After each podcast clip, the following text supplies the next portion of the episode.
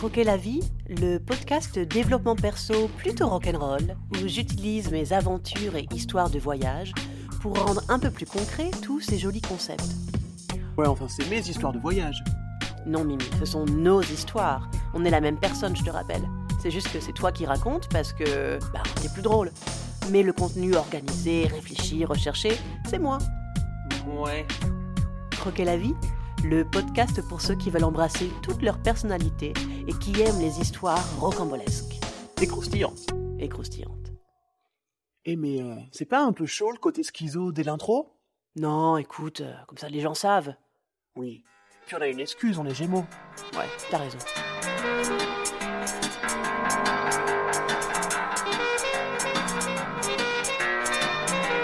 Épisode 14 Sortir des sentiers battus.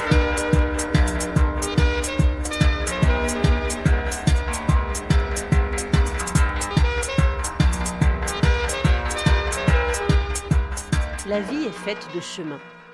Plein de chemins. Dans ma vision des choses, chacun a un chemin de réalisation de soi qui lui est propre, mais qui peut croiser des gros sentiers battus parfois, où plein de monde va dans la même direction.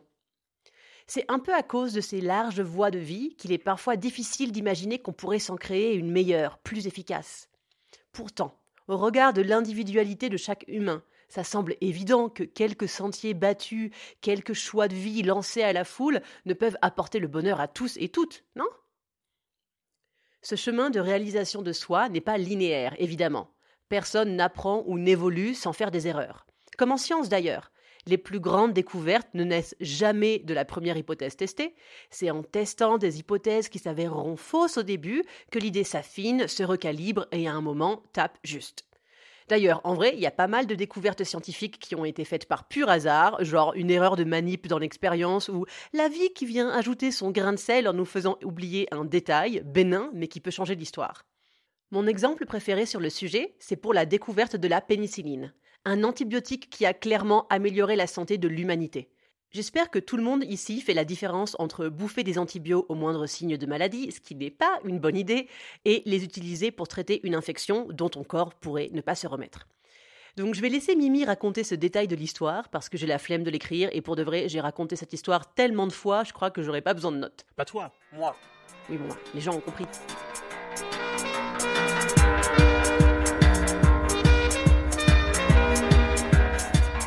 Pour la découverte de la pénicilline. Donc c'est un scientifique du nom de Fleming, je me souviens plus euh, de son prénom, euh, ni même vraiment de sa nationalité, je pense de Néderlande, mais bon. Et en fait, donc il était quand même déjà en train de faire des recherches pour trouver quelque chose, euh, voilà, qui pourrait être antibactérien. Donc il avait des cultures de staphylocoque. Et en fait, un jour, il revient, et là, quand il revient, euh, ces cultures de staphylocoque sont recouvertes d'un- d'une sorte de, moisissure.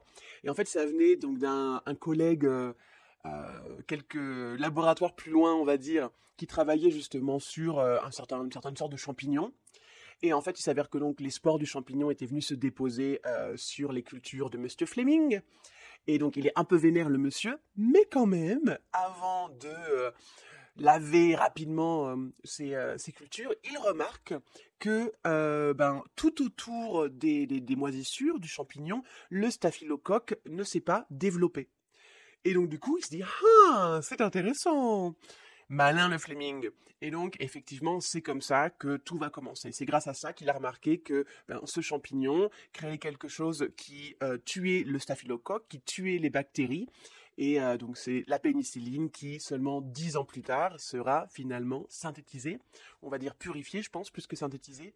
Et, euh, et c'est comme ça qu'on pourra créer quelque chose qu'on peut injecter à l'humain et qui tue les microbes à l'intérieur de son corps directement, euh, au lieu de tout ce qu'on avait fait pour le moment qui n'était que des moyens de nettoyer une plaie, que sur un mode externe.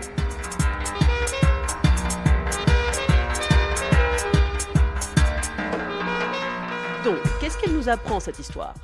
Plusieurs choses, mais surtout un truc que je vous ai déjà dit ici. Les meilleures choses ne viennent pas de ce qu'on contrôle. Les trucs les plus fous et parfois les plus déterminants de nos vies viennent de hasards complets, de coups de peau, ou même de coups de malchance, justement.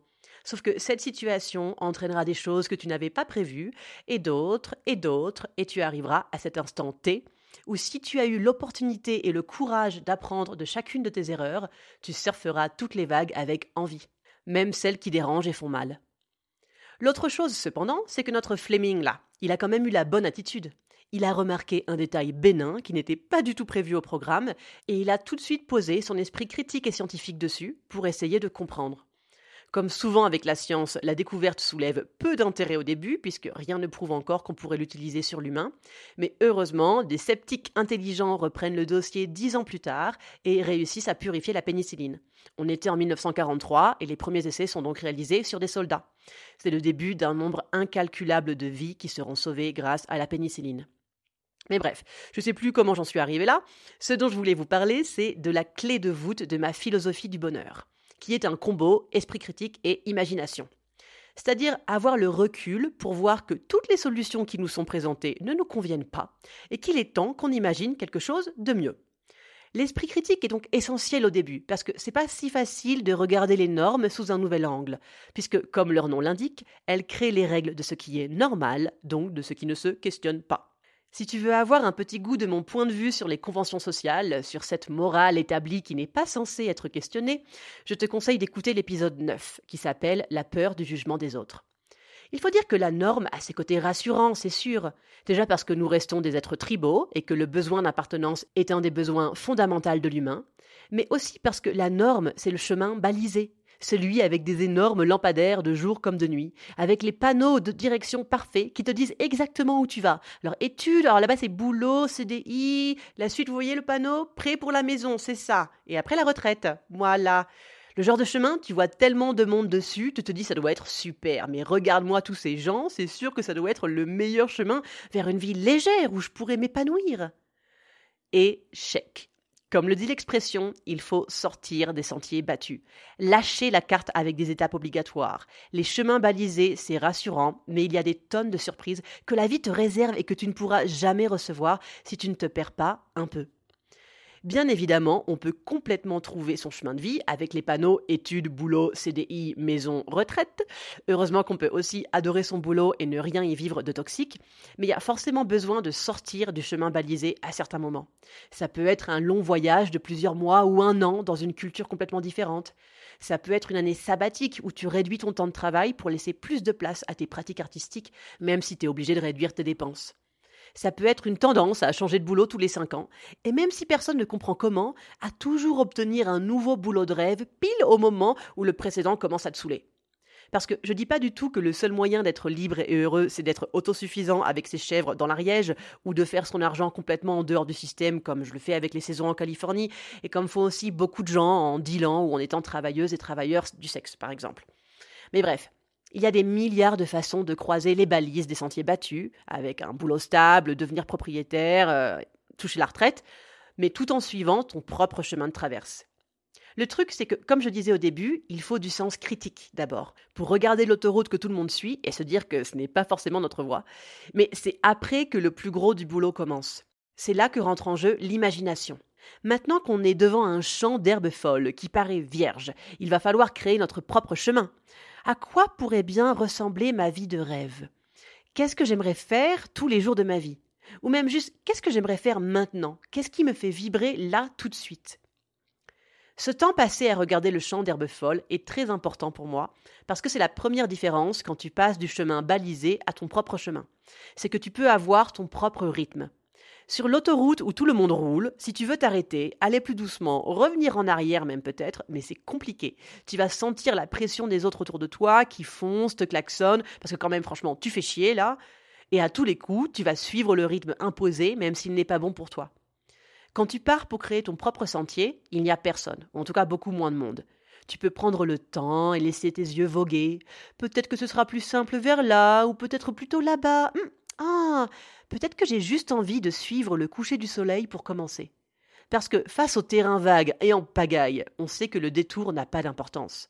On n'a qu'une vague idée de la destination de toute façon, même si on se raconte qu'on sait très bien à quoi ça ressemble. En vrai, c'est juste qu'on y est déjà allé tellement de fois dans nos rêves. L'autre point important de la contemplation, avant de se lancer dans l'aventure, c'est qu'avec le temps, nos yeux s'adaptent à la masse unifiée des herbes folles, et c'est possible qu'on aperçoive des petits sentiers, dont l'herbe a dû être battue par quelques rares humains, vu comment ils sont bien plus petits que le chemin balisé, mais de voir ces chemins qui se feraient jusqu'à l'horizon, c'est une inspiration incroyable. Ça nous montre que plein de gens ont créé leur propre voie déjà. Ça veut dire aussi que peut-être que tu pourras emprunter un bout de sentier que des marginaux comme toi ont battu il y a longtemps pour les générations suivantes. Parce que bon, on n'avance pas vite à désherber tout son chemin tout seul. En gros, il faut nourrir ton imagination, te laisser inspirer par ce qui existe déjà, tout en sachant que tu créeras quelque chose d'encore plus parfait pour toi. Chacun, chacune a en soi tout pour se réaliser. On part clairement pas tous et toutes avec les mêmes chances, ça c'est un fait, mais je suis aussi sûre que tout se dépasse, tout se soigne et à un moment se surmonte. L'humain est une machine qui n'arrête jamais de m'étonner, et notre capacité à soigner nos blessures de l'âme dépasse tous les miracles qui permettent à notre corps physique de se régénérer et de nous garder en vie.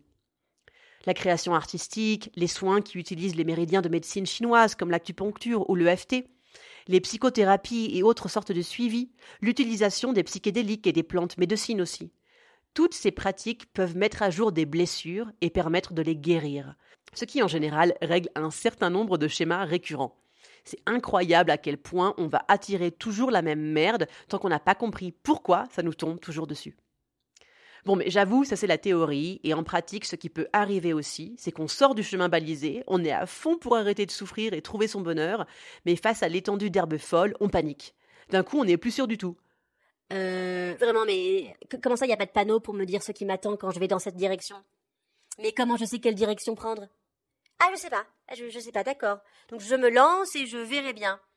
Ah ouais, c'est comme ça ici. Hmm. C'était quoi déjà mon problème avec le chemin balisé? Tu voulais plus de nature, des vues un peu plus pittoresques. What? Ah ouais, non, non, mais ça c'est quand j'étais ado. Non, non, en vrai, je suis sûre, le chemin balisé, il est fait pour moi. Eh mais c'est quoi cette voix C'est une nouvelle personnalité? Non, non, non, non, non, ça c'est une voix, euh, c'est un personne lambda, quoi. Ah ouais, heureusement que j'ai pas cette voix quand même, hein. franchement ce serait saoulant. Oui. Bon bref, donc, boum, tu vois, les gens, ils réagissent comme ça et c'est reparti pour une vie à moitié vécue qui nous tiendra jusqu'à ce que notre corps n'en puisse plus et pète un plomb avec des cellules cancéreuses qui se multiplieront jusqu'à ta mort. Nice, en espérant que tu seras plus sage dans ta prochaine vie. Je tiens à préciser, comme d'hab, que là aussi, notre capacité à sortir des sentiers battus et à se sentir OK avec l'étendue effrayante de la liberté dépend de notre histoire et de notre éducation. Parce qu'on définit nos possibles de par les exemples avec lesquels on grandit. Donc on va pas avoir les mêmes rêves suivant la classe sociale dans laquelle on est déjà, et ce à quoi on peut rajouter la représentation dans la société, qui fait que si tu es une personne de couleur, ça va être un peu plus compliqué de t'imaginer certains chemins de réalisation de vie, tout simplement parce que tu y as toujours vu que des blancs. Si vous n'avez pas vu le film King Richard avec Will Smith, qui joue le père des sœurs Williams, je vous le conseille vraiment. Bon, j'ai bien chialé, je te le dis, mais sur ce sujet de la représentation, c'est une vraie prise de conscience. Ici, on arrive à nouveau à la question clé de la confiance, de cette sécurité qu'on trouve avec soi. Si j'ai vécu beaucoup de violence, que mon système nerveux est donc en mode défense tendu tout le temps, se sentir en confiance lorsqu'on n'a pas le contrôle est d'autant plus difficile. Comme je vous disais dans un épisode précédent, tout travail sur le trauma commence par établir cette safe place avec soi-même, cet espace de sécurité auquel on peut se connecter quand quelque chose nous active et que l'angoisse commence à nous ronger. Pareil, si j'ai grandi avec un ou des parents toxiques, ou si j'ai vécu du harcèlement scolaire qui m'a fait me sentir comme une sous-merde, je vais plus difficilement me faire confiance. Je vais plus facilement avoir un syndrome de l'imposteur, où j'aurai l'impression d'en faire jamais assez. D'ailleurs, tout au long de cet épisode, je parle plutôt en termes de carrière, hein, voilà, comment j'arrive à me payer à bouffer et un toit sur la tête sans faire un travail qui me fait chier. Mais les sentiers battus des relations humaines et des relations de couple en particulier sont tout aussi traîtres et absolument pas adaptés à tout un chacun. Genre, tous les couples devraient fonctionner de la même façon. Hein. L'amour n'aurait qu'une seule voie, celle de la monogamie, boum, c'est comme ça. Bon, alors au moins on a un peu dépassé le statu quo du patriarcat, hein, où non seulement l'amour ne pouvait être que monogame, hétérosexuel, validé par le mariage, mais en plus avec une organisation des rôles dominants-dominés complètement immuable, thanks. Heureusement, ce système se désintègre doucement. Ouais, très très très doucement quand même. Hein. Oui, et je vois quand même comme on peut être limité dans nos solutions face à un problème de couple parce qu'on est tellement façonné par les représentations du couple qu'on voit à la télé, au cinéma ou même dans la littérature. Cette idée qu'il faut parfois se sacrifier pour l'autre. Et soyons francs et franches, encore aujourd'hui en général, c'est plutôt la femme qui se sacrifie. Elle sacrifie sa carrière professionnelle en premier lieu, du coup sa capacité d'indépendance, ou à l'inverse, elle va garder sa carrière, payer la moitié des charges comme son homme, même si elle gagne moins et qu'elle s'occupe plus des enfants et de la maison. Je ne vais pas réexpliquer le refus du couple qui m'a animé si longtemps, j'en parle pas mal dans l'épisode 9 dont je parlais tout à l'heure, mais aussi l'épisode 4 où je raconte le jour où j'ai su qu'il fallait que je suive le prince de Perse, même si ça me semblait si différent de tout ce que j'avais pu imaginer pour mon futur. Par contre, vous vous imaginez bien qu'après tant d'années de célibat où j'étais très heureuse d'être toute seule, la relation dans laquelle je m'engageais avait intérêt à me faire sentir aussi libre et heureuse que toute seule. Et c'est le cas, hein. après bientôt 5 ans, c'est toujours autant de petits nuages entre nous deux, avec une communication très saine qui fait que même si on n'est pas d'accord, même si c'est un jour sans, c'est quand même toujours respectueux. Ni l'un ni l'autre, on est du genre à parler sous la colère, donc nos explications sont toujours calmes. Et je vous promets, c'est pas grâce à la tonne de weed qu'on fume toute la journée, enfin peut-être un petit peu, mais on a aussi pris un mois de break en août dernier, nos fumettes à tôle, et ça n'a rien changé sur la cool attitude de, de notre relation. On est juste comme ça, lui et moi, on est posé quoi. Alors, ce qui ne veut pas dire qu'on a tout le temps envie de faire les mêmes choses ou que tous les jours sont des délices. C'est d'ailleurs pour ça que je vais laisser Mimi raconter cette histoire qui a été une grande leçon apprise grâce au couple.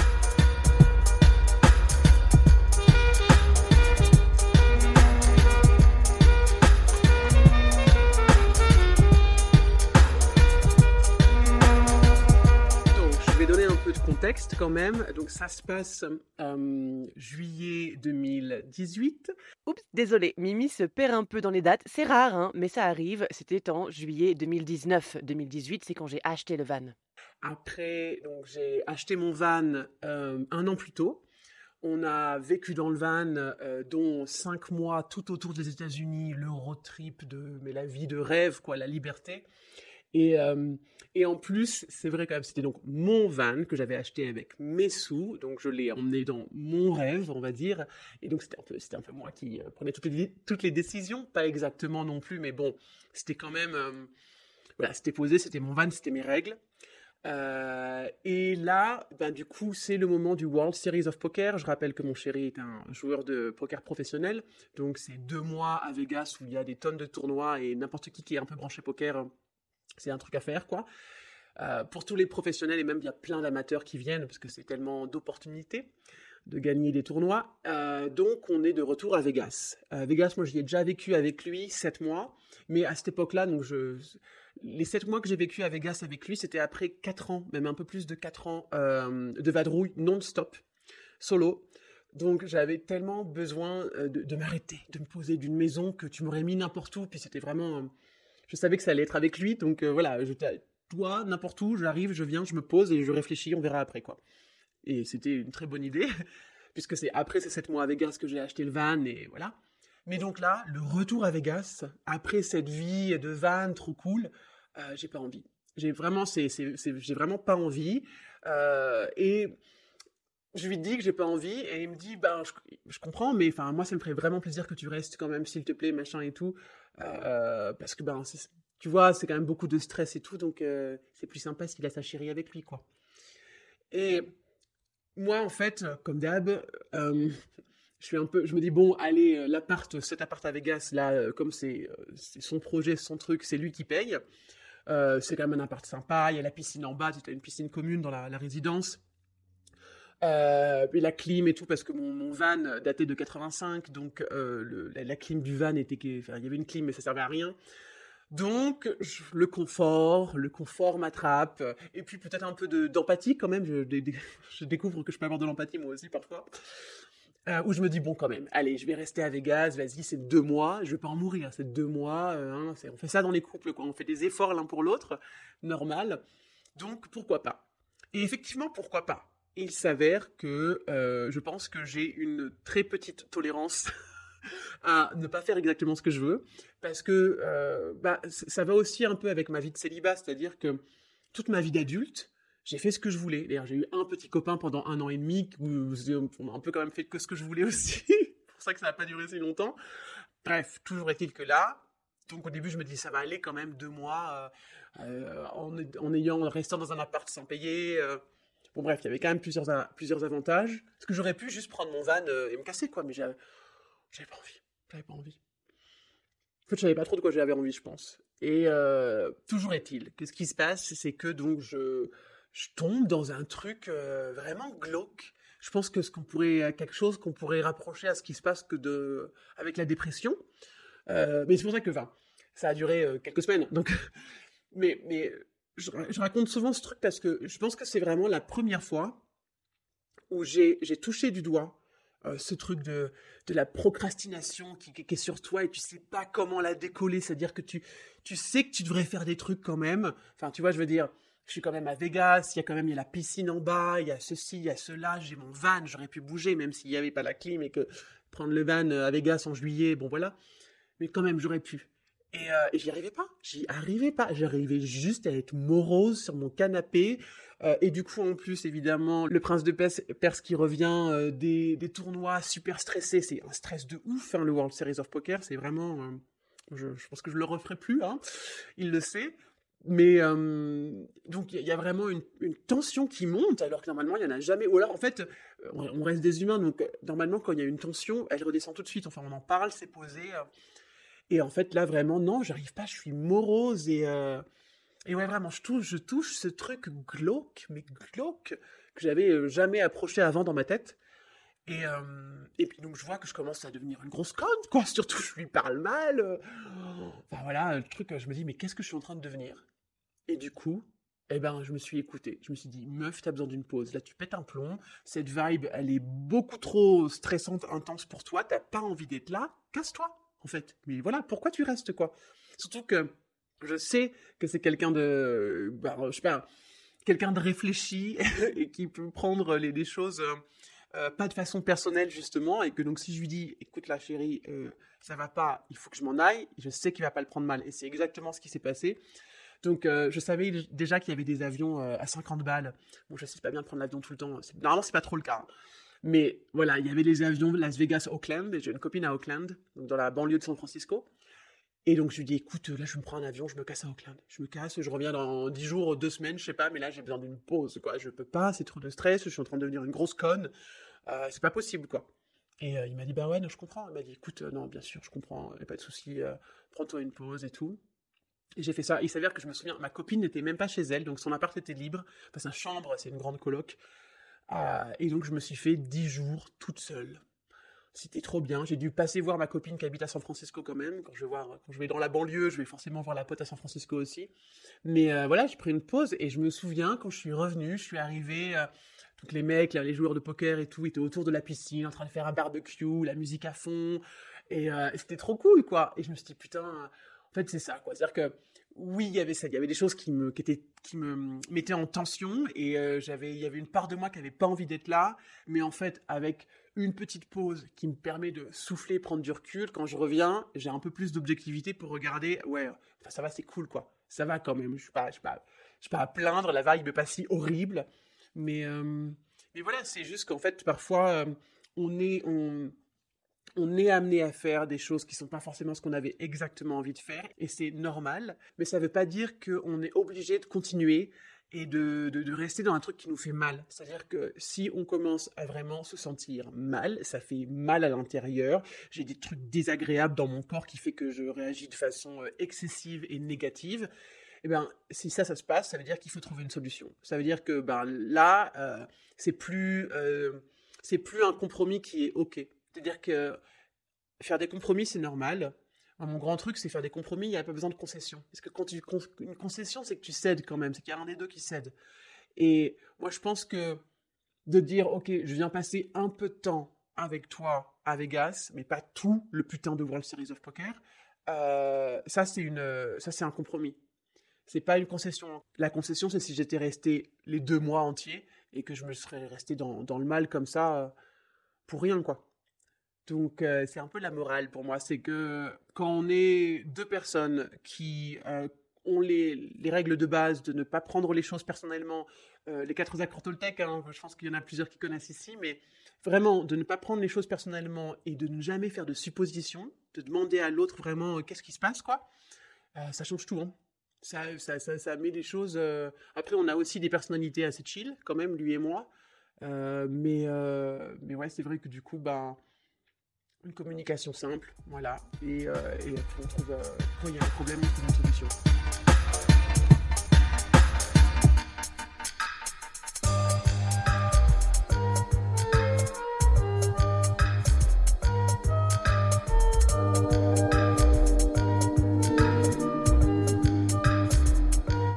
Croquer la vie, c'est fini pour aujourd'hui. J'espère que ce dernier épisode sur le thème du lâcher-prise a allumé des réacteurs sous tes rêves et que tu sens l'énergie pour lâcher les sentiers battus et créer ton propre chemin de réalisation de vie.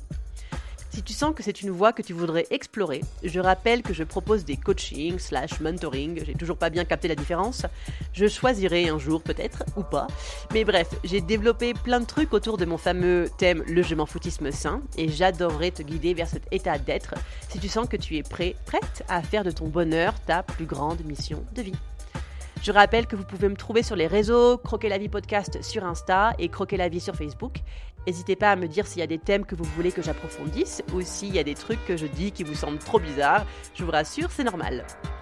La semaine pro, c'est l'épisode 15 et si t'as suivi, tu sais que les chiffres multiples de 5, c'est toujours des épisodes spéciaux. Et du coup, la semaine prochaine, je vous régale de mon apogée du lâcher-prise, la traversée des États-Unis en stop. Presque 5000 km de Las Vegas au Connecticut, 8 jours sur la route toute seule, hein, comme d'hab, dont 3 avec un camionneur qui a fait 9 ans de prison pour meurtre. Je me suis dit, cette traversée en stop, elle vaut bien un épisode à elle toute seule. à lundi prochain!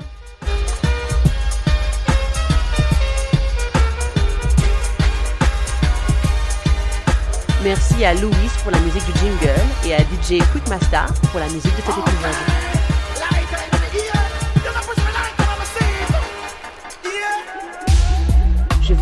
Un lundi ressourçant.